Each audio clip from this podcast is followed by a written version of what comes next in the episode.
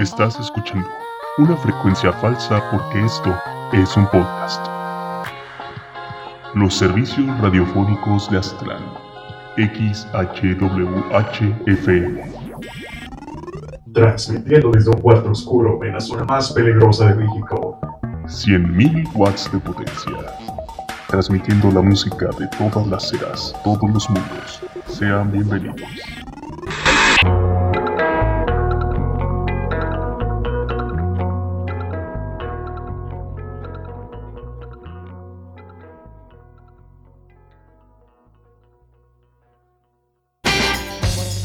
Es uno de los memes que más se quedó en la memoria colectiva de manera involuntaria. Desde música hasta el arte, la estética y hasta la vestimenta. Gracias a su presencia, el Internet tuvo una temporada tan alucinante que muchos otros tópicos actuales derivan de él.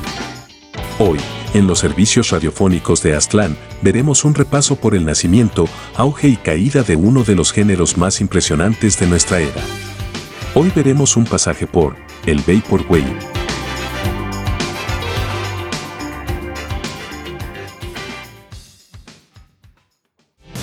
Los servicios radiofónicos de Aztlán presentan la historia del Vaporwave, la música del futuro con un pasado.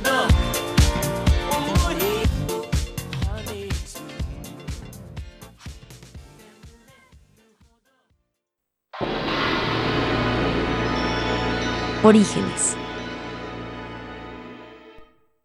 Estamos en el año 2010, año del tigre, según el horóscopo chino se celebran los bicentenarios de las independencias mexicana y argentina, además del centenario de la Revolución Mexicana. Un terremoto devasta Haití, España gana el Mundial de Fútbol de Sudáfrica y el músico argentino, Gustavo Cerati, caía en coma por un ACV. Mientras estos y muchos otros eventos ocurrían, en el Internet estaba surgiendo un género musical a través de la red. Fue justo en 2010 que el Vaporwave comenzaba a dar sus primeros latidos. Muchos creen que el Vaporwave nació en los foros de 4chan, pero no. Nació en los foros de Tumblr y Reddit en 2010. No se sabe cuál fue la primera que volvió viral el género. Este estilo de música se inspira en samples de canciones ochenteras y noventeras, transformándolas a canciones electrónicas suaves o fuertes dependiendo del contexto, y claro, con un arte relacionado a lo que se quiere expresar. Un sample es una porción de una canción. El nacimiento del Vaporwave fue un accidente, ya que dos productores por lados separados crearon estilos familiares. Daniel Lapetin, bajo el seudónimo de Chuck Person, lanzó el álbum Echo Jams Volumen 1 el 8 de agosto de 2010. Dicho álbum presenta canciones con ritmos de sea punk, considerado por la comunidad como el primer álbum de Vaporwave en la historia.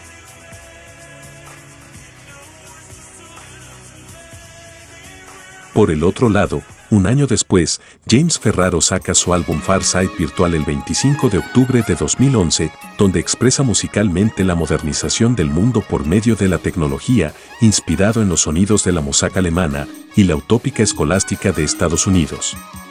A continuación, escucharemos un tema de Far Side Virtual. He aquí, Adventures in Green Footprinting.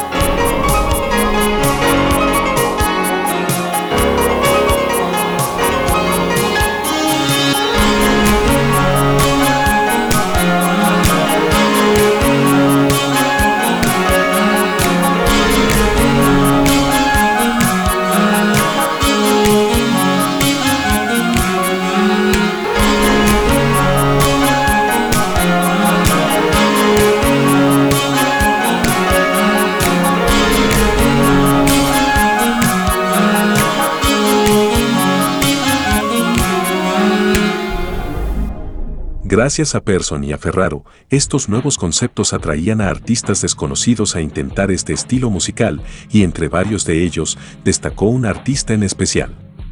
Beck Troy, bajo el nombre de Macintosh Plus, lanzó el disco Floral Shop el 9 de diciembre de 2011. Una nueva era había empezado en el Internet. Este álbum volvería popular el género gracias al tema que se volvió el estandarte del Vaporwave Escuchemos ahora, por parte de esta gran artista, Lisa Frank 420, Modern Computer.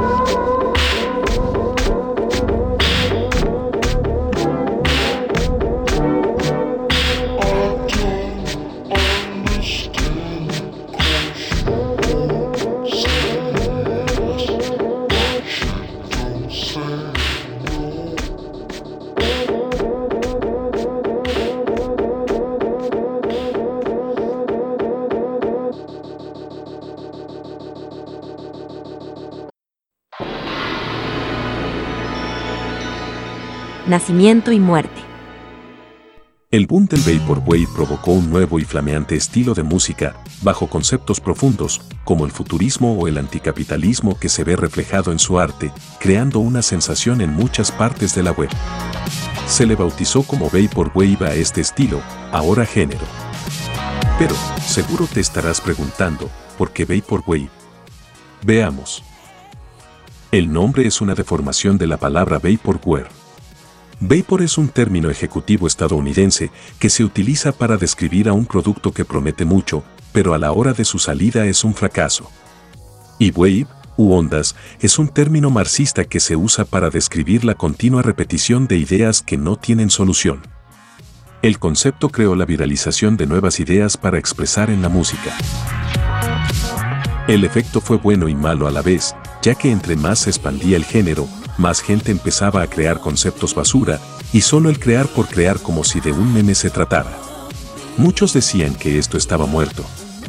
Si no llegaba alguien para salvarlo, le diríamos adiós a una de las ideas más innovadoras de la Internet.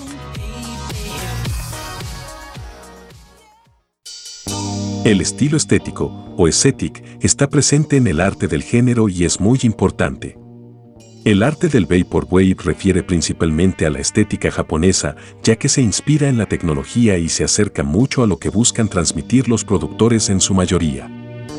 Se dice que las famosas estatuas romanas del Vaporwave vienen de la inspiración de la Encarta 95 y 98, aunque también puede devenir de la popularidad de estas en algunos centros comerciales de los 80 y del concepto como tal de presentar una estética.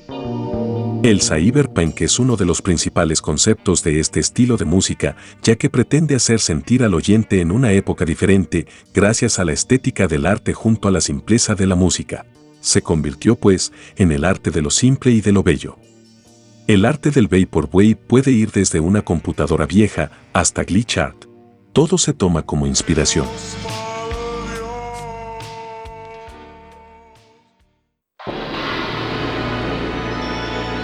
Renacimiento. Un nuevo sonido. Después de la mala racha, empezaron a emerger nuevos artistas. Fueron bastantes de ellos quienes crearon su propio estilo, haciendo del género algo más serio e incluso innovador. La comunidad de una forma se enderezó y fue gracias a varios productores que se llegó a una resucitación casi de la nada y completamente inesperada. A varios artistas se le pueden atribuir la resucitación del género con formas alternativas de moldear el estilo musical del Vaporwave. Eco Virtual en 2013, con Atmospheres 1, presenta una nueva forma de sumergirse en un ambiente profundo, pero al mismo tiempo distorsionado, haciendo una oda espiritual al cielo y su atmósfera. La música de este álbum puede llegar a ser muy pesada en forma auditiva de cierto punto de vista. Hong Kong Express introdujo su álbum Romantic Dreamer en 2014. Un álbum que explora la estética japonesa de sus ciudades y en cierta forma de sus novelas televisivas. Golden Living Room, por su parte, con su álbum Welcome Home, exploraba las salas de estar, creando campos específicos de atmósferas. Algo como lo que hizo Brian Eno, pero llevado al toque del Vaporwave. No solo en una zona del mundo o del tiempo sino en una zona en especial como estar en una cocina o en un sillón. En 2012, Blank Banshee con su álbum Blank Banshee Zero exploraba los ritmos rápidos combinados con sonidos en lentitud, y Bape Error en 2014, con Mana Pool, introducía el trap, demostrando que no solo este estilo era lento, sino frenético sin siquiera perder el estilo clásico que lo distinguía. Estos artistas, incluyendo al mexicano Macros con su álbum A Million Miles Away, fundaron una expansión de ideas algo descontroladas. Todo cambió definitivamente cuando el artista Skeleton sacó su álbum homónimo, que no solamente le daba un estilo nuevo y tétrico al género, sino que le dio un giro de 180 grados al arte, creando una nueva sensación Internet. Todos estos cambios y experimentos llegaron a una expansión masiva que dio resultado a los subgéneros. Subgéneros. Quizá, si escuchas la gran cantidad de subgéneros que tiene el Vaporwave, pueda resultar en algo tedioso y abrumador para ti, pues el género derivó en tantas corrientes como lo hicieron alguna vez el rock, la electrónica, el jazz o hasta el rap. Pero no te preocupes, porque solo veremos los tres subgéneros que más importancia han tenido y que han marcado al Vaporwave por lo que es. De manera cómica te diremos, si no entiendes nada, no pasa nada. Aquí vienen las explicaciones.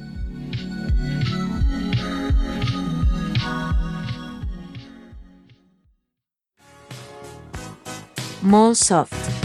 El Mallsoft se inspira en los grandes supermercados de todas las formas posibles. Desde comprar, estar ahí, dormir ahí o incluso estar solo en un centro comercial con la típica música de fondo sobre tu cabeza, es el ambiente en el que trata de meterte el Mallsoft. Desde aquí podemos ver la influencia de la mosaic de los supermercados y por supuesto del legado que James Ferraro le había dejado a la comunidad. El Mallsoft tematiza en el anticapitalismo y en el consumismo de la sociedad, emulando la música típica de estos establecimientos. Pero el subgénero no fue completamente obra de Ferraro, sino que surgió gracias a otro álbum por el artista Groceries llamado Yes, We Are Open. Este álbum, lanzado en 2014, emulaba el ambiente de una frutería. Puede que suene raro, pero es curioso ver cómo al ser humano le gusta sentir las sensaciones de sus propias construcciones. Ahora, escucharemos un tema de Molsoft, proveniente de un artista mexicano. He aquí, con Vinnie Molsoft, del músico Paris Burman, el cual recrea el estado que sentía el artista al ver las tiendas de conveniencia japonesas. Disfruten.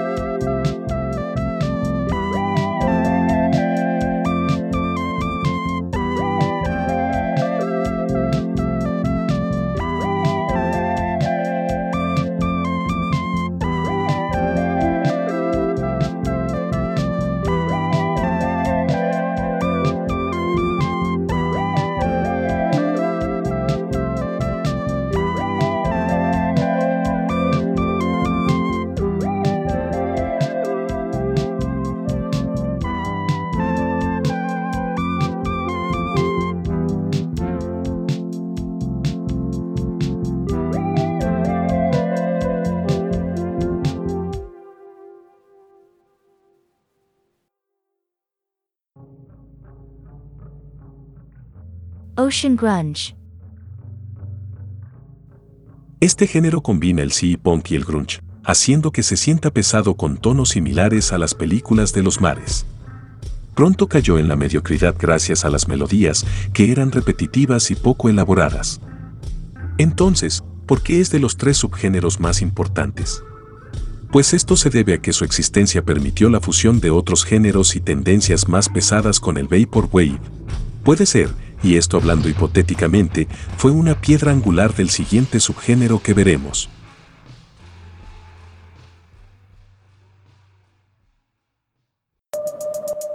Vapor Trap. Como ya hemos visto en el renacimiento del género, con eco virtual junto con Vapor incluso desde el nacimiento con Chuck Person, dio paso a los nuevos ritmos del género.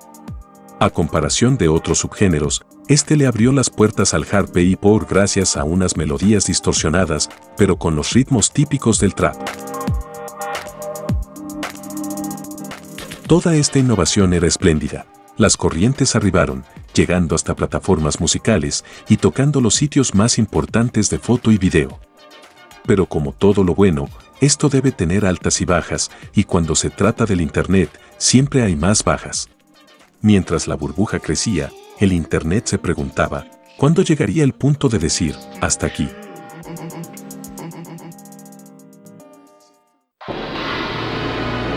El gran debate, arte o moda pasajera una burla que derivó en polémica y resurgimiento. Bien, acá tocaremos un tema que puede servir para que tú mismo reflexiones sobre este fenómeno. Dentro de todo lo que te hemos contado, surgió la consideración de que el Vaporwave podría ser tomado como arte o no. La forma de decir que algo es arte viene de ser controversia desde los principios de la humanidad, y es por eso que te invitamos a que lo reflexiones, porque no es tan fácil llegar a un veredicto, y la verdad es que esa palabra engloba muchas cosas como para decir a la ligera de que algo es arte porque a ti te parezca. Es algo raro, pero curioso.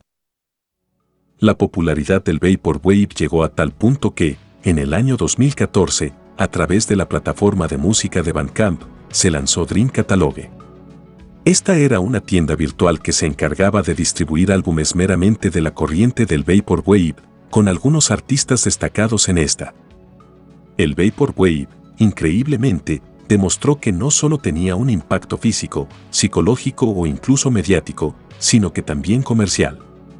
Mientras tanto, en los foros de Reddit, los usuarios se dedicaban a publicar las reseñas y críticas de los álbumes que iban saliendo, al más puro estilo de la revista Rolling Stone.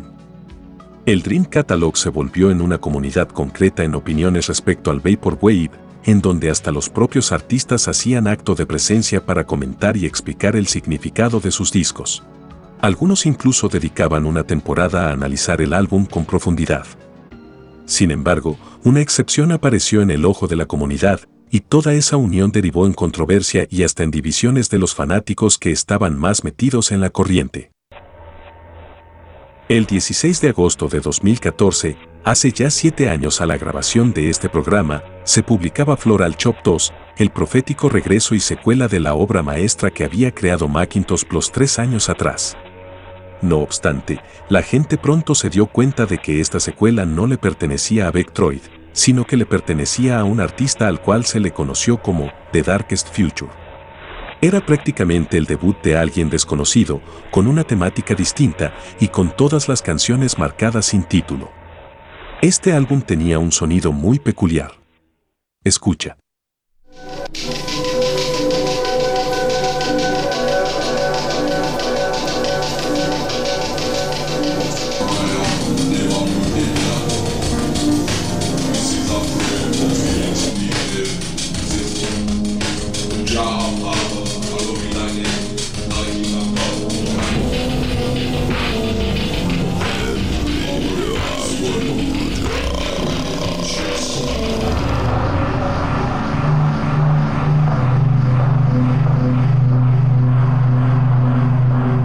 Todas las canciones están unidas sin interrupciones para convencer al escucha de que está presenciando una pieza musical increíblemente larga.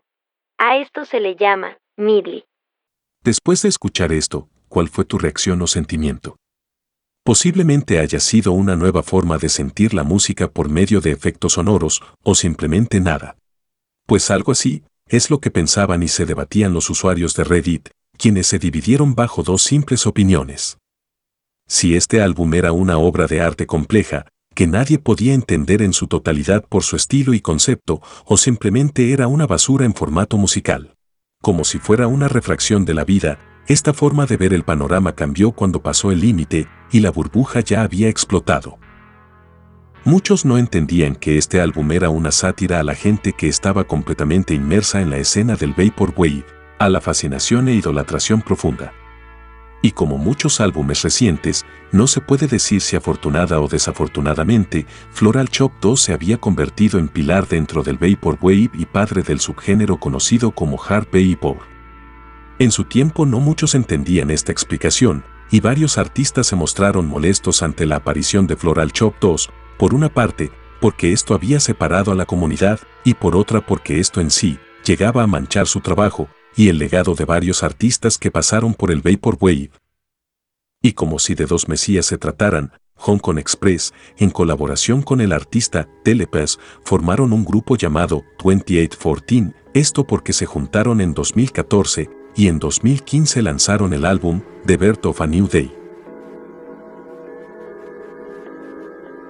Este se volvió un álbum único que, de alguna manera, y esto es algo que la comunidad toma como un hecho, fue una respuesta con guante de seda al Floral Chop 2 de The Darkest Future. The Birth of a New Day, junto a Rain Temple, daban la verdadera mirada al subgénero y restableciendo el orden dentro de las comunidades del Vaporwave.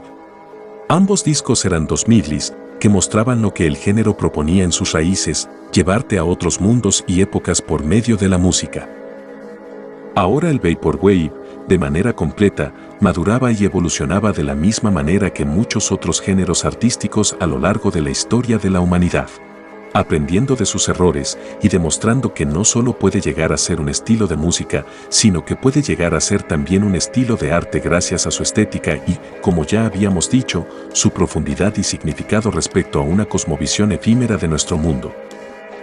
No importa si encuentras el género en inglés, en japonés, en español o incluso en chino, el futuro le tiene los brazos abiertos a la cuarta y quinta generación del Vaporwave un futuro incierto. La probabilidad de las cosas es incierta.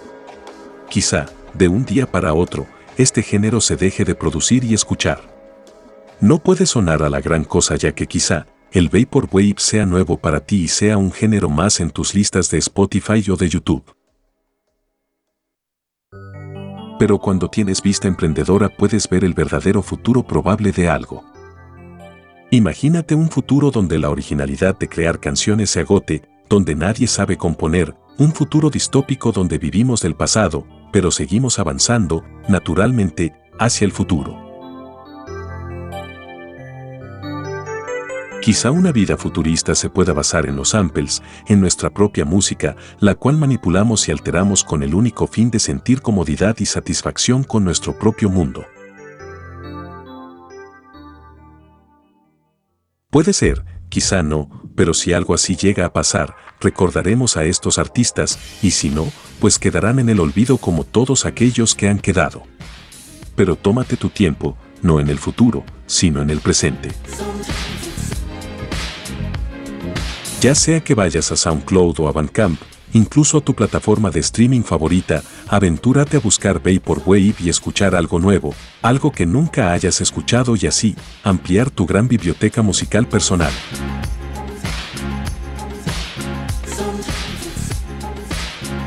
Y con esto, hemos llegado al final de este programa dedicado a un género que ya tiene 10 años de existencia y sigue siendo una joya de la corona de Internet, el cual ya tiene una historia que contar.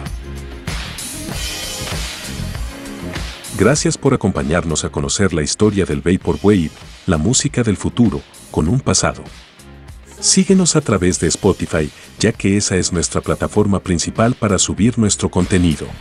Esperamos que esto haya sido de tu agrado y no te pierdas de la siguiente transmisión, aquí, en los servicios radiofónicos de Aztlán. Buena suerte y hasta pronto. Los dejamos con un gran tema de Vaporwave llamado It's Good to See You Again del artista Adrian Wave. No preguntes, solo gózalo. Dirección Slim Siggy. Narrado por Jorge Torres Cano. Asistido por Camila Lomelí Hidalgo. Edición de sonido Crafty King. Libreto por La Zona de Inscrup. Producción Paris Burman. Grabado en Takar Studio. Los servicios radiofónicos de Aztlán. Una ventana auditiva a nuestro mundo.